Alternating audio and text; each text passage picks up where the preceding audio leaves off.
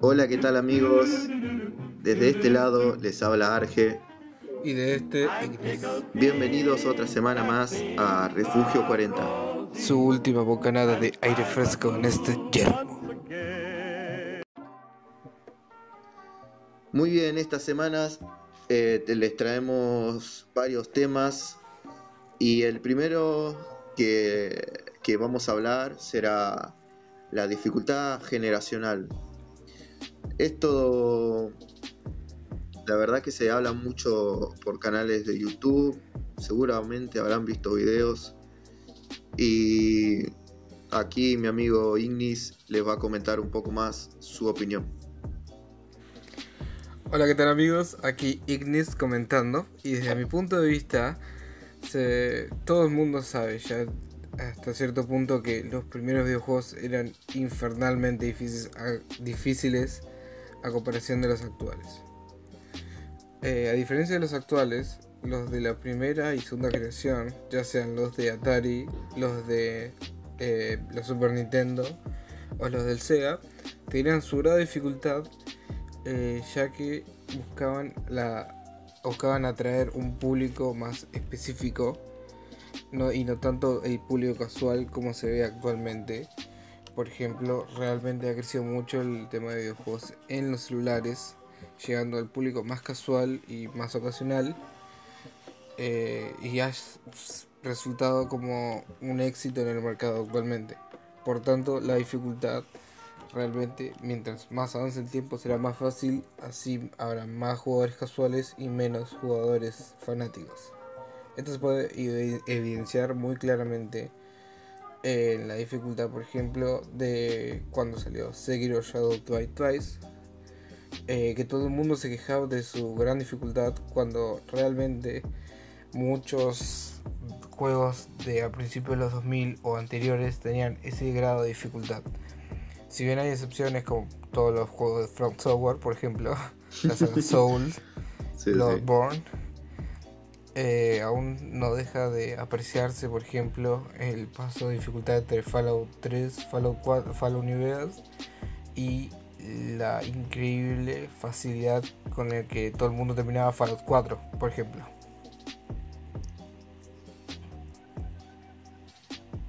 Y hasta ahí mi comentario. ok, ok. Eh, yo tengo una diserción respecto a eso. Eh, cuando éramos chicos, con Ignis jugábamos muchos juegos de la Sega Genesis. Em, y unos de que quedaron en mis recuerdos es las Tortugas Ninjas. Eh, Lo jugamos un verano que fuimos a la playa de vacaciones juntos. Me llevó su madre.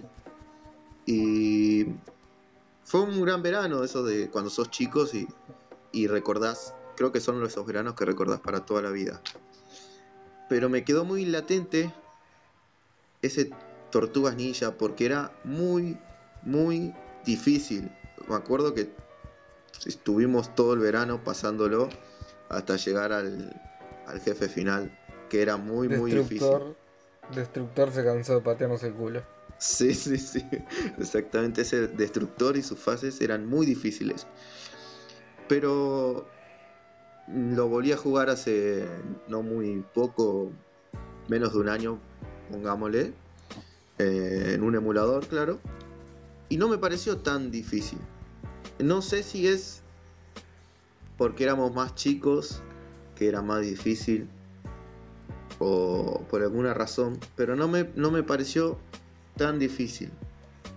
El hecho es que creo que los juegos antiguos como Battletoads o ese de las Tortugas Ninja. ¿Qué más? Eh, no sé, algunos más que, hay por ahí. Eran más difíciles porque la consola no permitía muchas horas de juego. No sé si me explico. Mucho contenido. Eran consolas muy. muy escasas en memoria y esas cosas. Entonces, creo que los diseñadores de juegos eh, los hacían más difíciles. ¿Para qué? Para que no te pases eh, Battletoads en menos de media hora o una hora. Porque si no lo hubiesen hecho difícil, el juego en un rato ya lo pasás, lo terminás. No es como un The Last of que vas a tardar tu tiempo en jugar, tiene sus horas de juego. Pero creo que eso fue lo que lo hacía más difíciles a los juegos de antes. Eh, también hoy en día están sus referencias, ¿no? Sus referentes de juegos difíciles, como la saga Souls y Sekiro y todos esos juegos que están hechos específicamente para que sean difíciles. Eh, no olvides mencionar también Alien Isolation, que sigo sin poder terminarlo después de un año. Isolation, claro. el Alien Isolation. Eh, son juegos que están hechos para ser difíciles, pero hay muchas sagas de juegos buenísimas eh, que si bien no son difíciles, también atraen a la gente. Creo que esas, esas sagas de juegos que no son tan difíciles y atraen a la gente es porque los diseñadores y las empresas buscan atraer a un público mucho más amplio de personas. Si bien la saga Souls es muy reconocida, yo no creo que un chico de 10, 11 años se pase ese juego. de 10, 11 años, 7, 8, eh, no creo que se pueda pasar ese juego. Si lo hay... Amigo, amigo, realmente estás subestimando a las generaciones actuales. Un nene me rompió el culo en Minecraft. bueno, pero no, no digo que sea imposible, pero si lo hay es porque es un niño muy vicio y padres no dejen a su chico tanto tiempo delante de la televisión porque luego necesitan anteojos. y no joda. A no ser que sean coreanos. A no ser que sean coreanos, que eso realmente es sutil.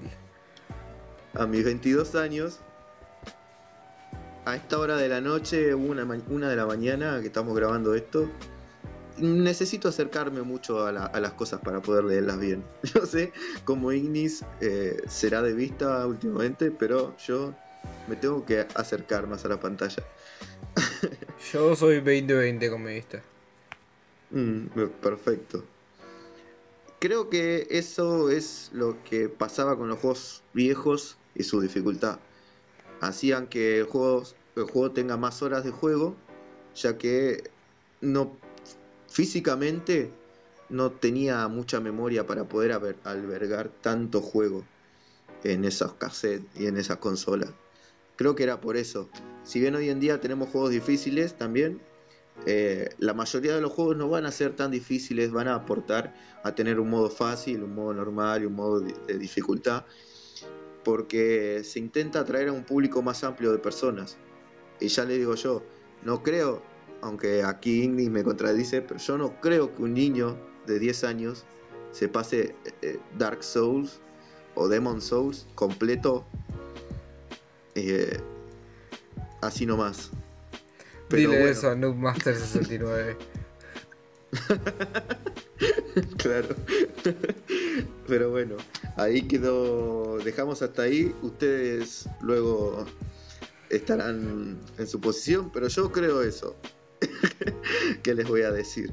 Eh, por segundo ítem de esta semana tenemos la censura en los videojuegos. Eh, empiezo yo primero, luego lo dejo a Ignis. Va a ser muy rápido lo mío.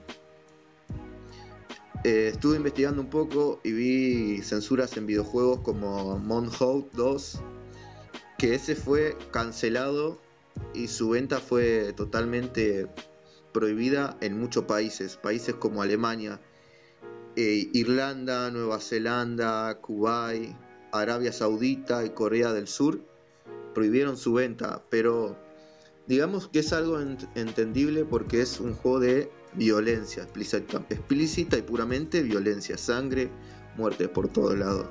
Pero otros juegos como The Last of Us, la primera parte, y su modo, específicamente hablando de su modo multijugador, tuvo una censura en Europa y en Australia. El juego salió sin su modo, sin su modo multijugador. Me preguntarán por qué. No tengo idea. ¿Por qué hace esto estos países? Y quizá la cultura de ellos no es la misma que de nosotros, quizás el gobierno no quiera que se vean ciertas cosas como una dualidad, eh, una resistencia en videojuegos. Quizás eh, ellos crean que no sean buenos para su país eh, o les convengan más bien a su, a su imperio, digamos, ¿no? La verdad, eh, no pude llegar a una conclusión, estoy siendo medio idiota en este podcast, no pude llegar a una conclusión de por qué los países hacen esta atrocidad de censurar videojuegos de esta manera. Sabemos que en Japón censuran muchas cosas. Eh, la relación entre Mario y Peach nunca se dio por una censura de Japón explícitamente. Eh, de hecho, en un videojuego creo que lo dan a entender. No sé si era Mario Sunshine, Sunshine o en qué Mario, pero lo dan a entender que están enamorados. Eh, pero luego de eso fue censurado rotundamente. Y no sé por qué. Quizás no todos pensamos iguales. Quizás hay personas que no piensan bien en ciertos gobiernos. Pero no está buena la censura. Y preferiría que los juegos los, tal, los dejen tal como son. Porque yo creo que un juego es como una obra de arte. Y si vos censurás algunas partes, no llegás a comprender ese arte completamente. Eh, y a veces no te dejan ver el arte. Y eso no está bueno porque todas las personas merecemos vivir todo lo que queramos. Querés jugar a un juego, lo tenés que poder jugar y sacar tu punto de vista. Si te, si te parece que Monhawk 2 es muy violento, está bien. O sea, me parece perfecto. No lo compres, eh, déjalo a un costado, pero no le digas al otro que no lo haga porque a vos te parece violento, porque a vos te parece que no aporta a la sociedad, o porque a vos te parece que va a generar una generación violenta de jóvenes. Y todo el mundo sabemos que no pasa eso porque yo, Ignis y muchos chicos y chicas más crecimos con Grand Theft Autos, GTA, crecimos con juegos eh, muy violentos que hay juegos que básicamente se tratan de matar personas y no por eso salgo a la calle con un revólver a matar a todo que se me cruza. Ah, ¿no? Eh, por ahora no, no sé si cambiarían las cosas porque la verdad esta sociedad no me gusta mucho, pero eh, no salgo a hacer eso y no creo que Ignis lo haga, espero que no, y creo que hay muchos que no, que no lo harían porque somos personas y sabemos reaccionar entre lo bueno, lo no bueno, lo real y la fantasía. ¿Qué es un videojuego? y qué es la realidad. Eh, creo que, que, esa es la diferencia entre las personas que quieren censurar cosas y las que no. Eh, Igni ya me dirá qué, piensa él. Bueno, desde mi punto de vista, cabe aclarar que la mitad de las cosas que yo digo son totalmente improvisadas, así que yo reacciono a lo que dice Arge. Eh, desde mi punto de vista, yo siempre yo veo que los gobiernos tratan a los videojuegos como un chivo expiatorio desde cierto punto.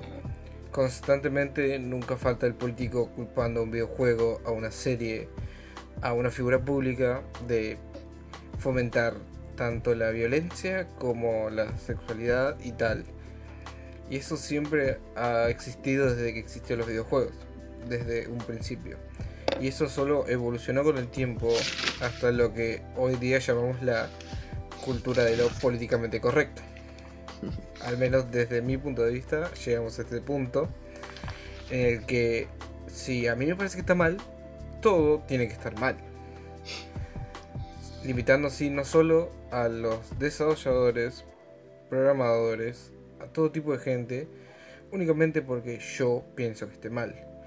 El problema es que eso está respaldado por la ignorancia no solo de una persona, sino de un grupo bastante amplio de gente alrededor entre los 40 y los 60 años, que si bien han jugado videojuegos a lo mejor en su salida, los primeros videojuegos eran, al ser tan básicos y limitados por el hardware, eran ir a tal lugar, saltar de tal forma, ya sea como Mario o Sonic.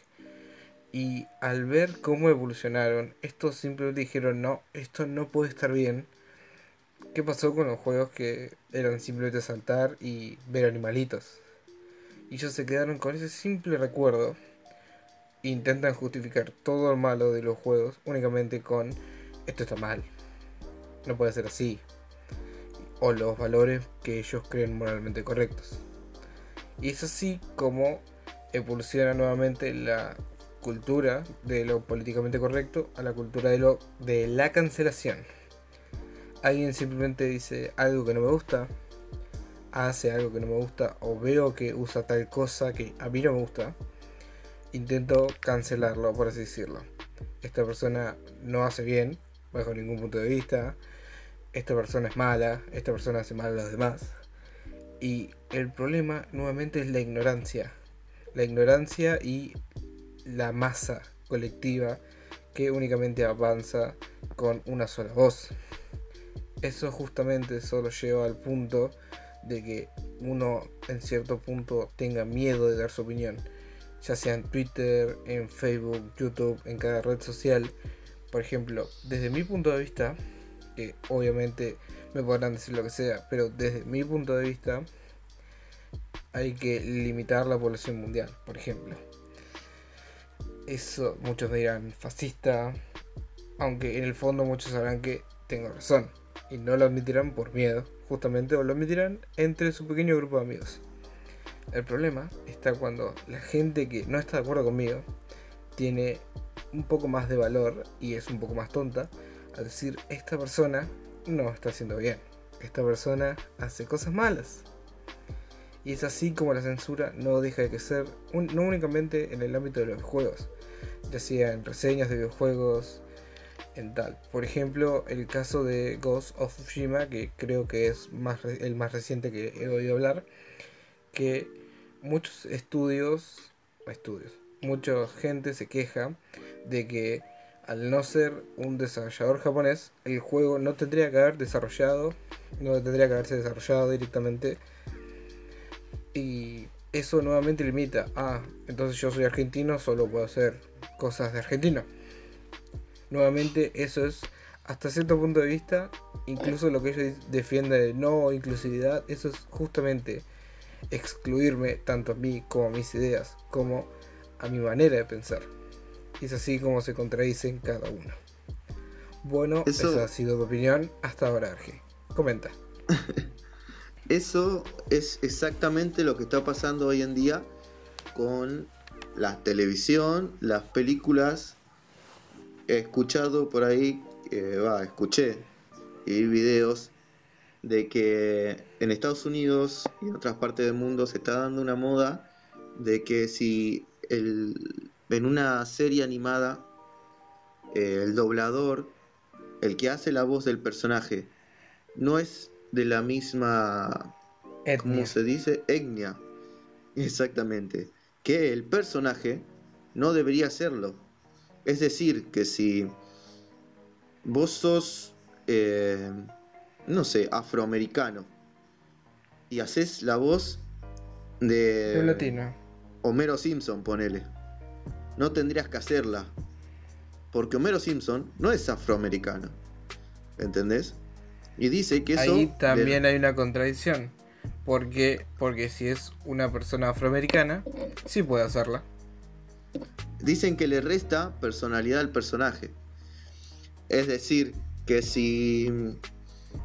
Que si un personaje es afroamericano y lo hace una persona que no es afroamericana, el personaje no va a tener una personalidad afroamericano. Eso no sé si está bien decirlo porque la verdad yo creo que todas las personas somos iguales. Pero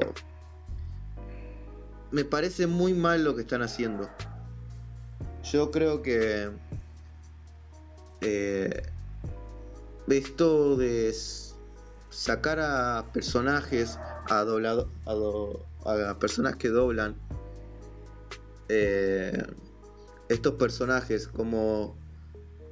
eh, no sé, ¿qué, como... El caso, por ejemplo, de la, actri- la actriz de voz de un personaje de Big, de Big Mount, que se llamaba la serie, dejó su Mm. personaje porque no tenía la misma etnia que su personaje. Por tanto, ahora yo no voy a poder ver una serie de animación para adultos que a mí me gusta, únicamente que... bah, yo voy a poder seguir viéndola, pero no, no va a ser la misma voz, no va a ser exactamente lo mismo. A lo mejor me gusta, con, pero lo que sé es que está mal. Estoy seguro que Arge está de acuerdo conmigo. Eh, sí, sí. ¿Qué, de- qué decir esto? Creo que la sociedad está buscando encontrar su lado correcto y al mismo tiempo está quitándole oportunidades a personas, eh, tapando bocas de muchas personas que quieren expresarse y no pueden porque la sociedad no lo permite, porque ellos piensan que está mal y porque alguien piense que algo esté mal no quiere decir que sea verdad. Todos tenemos derecho de pensar lo que queramos sobre lo que queramos. Uh, se escuchó el perro, ¿no? Un poco. Bueno, pero ahora nunca está de después, más compañía canina. después lo recorto. Está el perro medio alterado a esta hora de la noche. Eh, est- estas personas se están intent- me sacó de, contexto el perro. están intentando querer eh, eh, cerrarte la boca, hacer que obras de arte dejen de ser lo que son, porque a alguien le parece que no es correcto, porque a alguien no le gusta y no me parece que esté bien. Por Yo los creo que- subnormales de Twitter. Sí, yo creo que todos tenemos derecho a hacer lo que queramos y no creo que nada le reste a nada. Le resta esto que está pasando hoy en día en la sociedad de censurar cosas, eso está restando, es como quitarle eh, su- la cultura al mundo. Están sacando algo que podría ser que no es, porque yo creo que una persona se, se siente más, más culta cuando ve muchas cosas distintas, muchos lados de mu- muchos muchas posiciones de personas, tanto digamos seas políticamente como sea de derecha o de izquierda, vos tenés el derecho de ver las dos posiciones y decir, yo quiero ser de ponerle de izquierda, yo quiero ser de derecha, porque vos lo decidiste, porque la sociedad te permitió ver estos dos puntos de vista y vos lo decidiste. Censurar, y voy acortando ya porque se está haciendo muy largo, censurar a una persona, censurar un videojuego, censurar una canción, censurar una película, porque a alguien le parece es censurar cultura a nuestra sociedad y un país sin cultura, una sociedad sin cultura, no creo que llegue muy lejos. Eh, bueno, Bueno, para Siguiendo- cerrar este tema, demos la Sí. siguiente nota de las noticias. Arge, comenta qué ha pasado en esta última semana. eh, bueno, no tenemos muchas noticias esta última semana desde la anterior, así que eh, voy a decir algunos juegos que van a salir esta próxima semana eh, y algunas pocas noticias que quedaron. Primero, ya está disponible el primer demo del juego de Avengers para PlayStation 4. eh, y no sé si PC, la verdad. No, no me fijé bien, disculpen. Eh, si vos precompras el juego, estarías, poder, estarías pudiendo jugar la primera demo de este Avengers. ¿Qué personajes son jugables? Son en esta primera demo hablando, ¿no? Son Thor, Iron Man, Hulk, Capitán América y Black Widow. Espoleando un poco, ¿qué enemigo aparece? Aparece Taxmaster. El juego, por los gameplays que vi, porque no lo he podido jugar claramente, acá soy de Argentina, ¿qué quieren que le haga? Sáquenme Latinoamérica, por favor. Claro, páguenme la- las cosas. eh, claramente, eh, por lo que he podido ver, me pareció estupendo. los gameplays que vi en HD 4K, me pareció que los gráficos son geniales. Eh, tiene muchas cinemáticas, sí, intenta explicar eh, la historia. He leído algunas reseñas que ya han terminado algunos noticieros de videojuegos. De que el juego luego de un tiempo deja de tener sentido la historia, deja, deja a un lado la historia y empieza a ser más como mejorar tu personaje y parece que no está bueno. Hay mucha gente que no le gustó a la larga, pero eh, quiero apostar por esto y espero que, no sea así. Van a salir personajes, personajes confirmados para ese juego. Hawkeye medio calvo y creo que algo ciego. Y se confirmó hace poco, más de tres días, cuatro, eh, a Spider-Man. Se rumorea que puede ser el mismo Spider-Man de PS4 pero es más que seguro que va a ser otro Spider-Man y no va a ser el de PS4. Lo siento, pero más que seguro.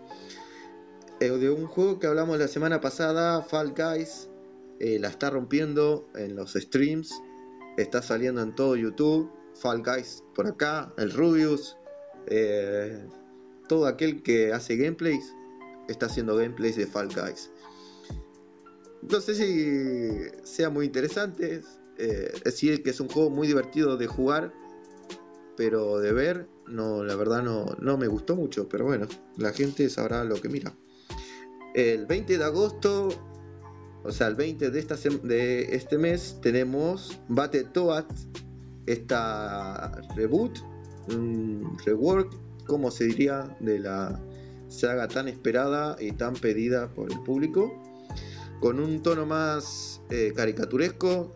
Eh, dijeron muchos que no es tan difícil como aquella saga, como aquellos juegos viejos de Battletoads. Eh, trae un poco de cada género, como el Battletoads normal va a ser su etapa beaten up unida con una etapa de juego aleatorio. Es decir, beaten up y un modo de juego distinto, como puede ser plataformeo, eh, puede ser un modo de juego Onda Galaga que vi, o Defenders. Un shooter. Eh, va, eh, va, a ser así básicamente el juego. Vi que tienen varias, ¿cómo se dice? Varias mecánicas nuevas, como la lengua, para atraer y alejar a los, a los enemigos.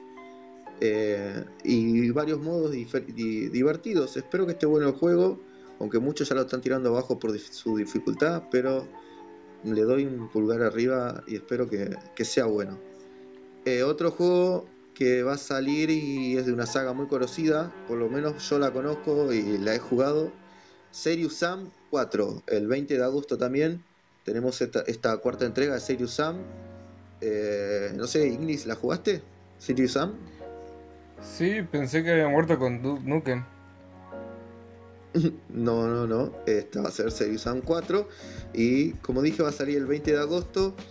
Lo mismo de siempre. Eh, unos buenos gráficos. Estos clásicos enemigos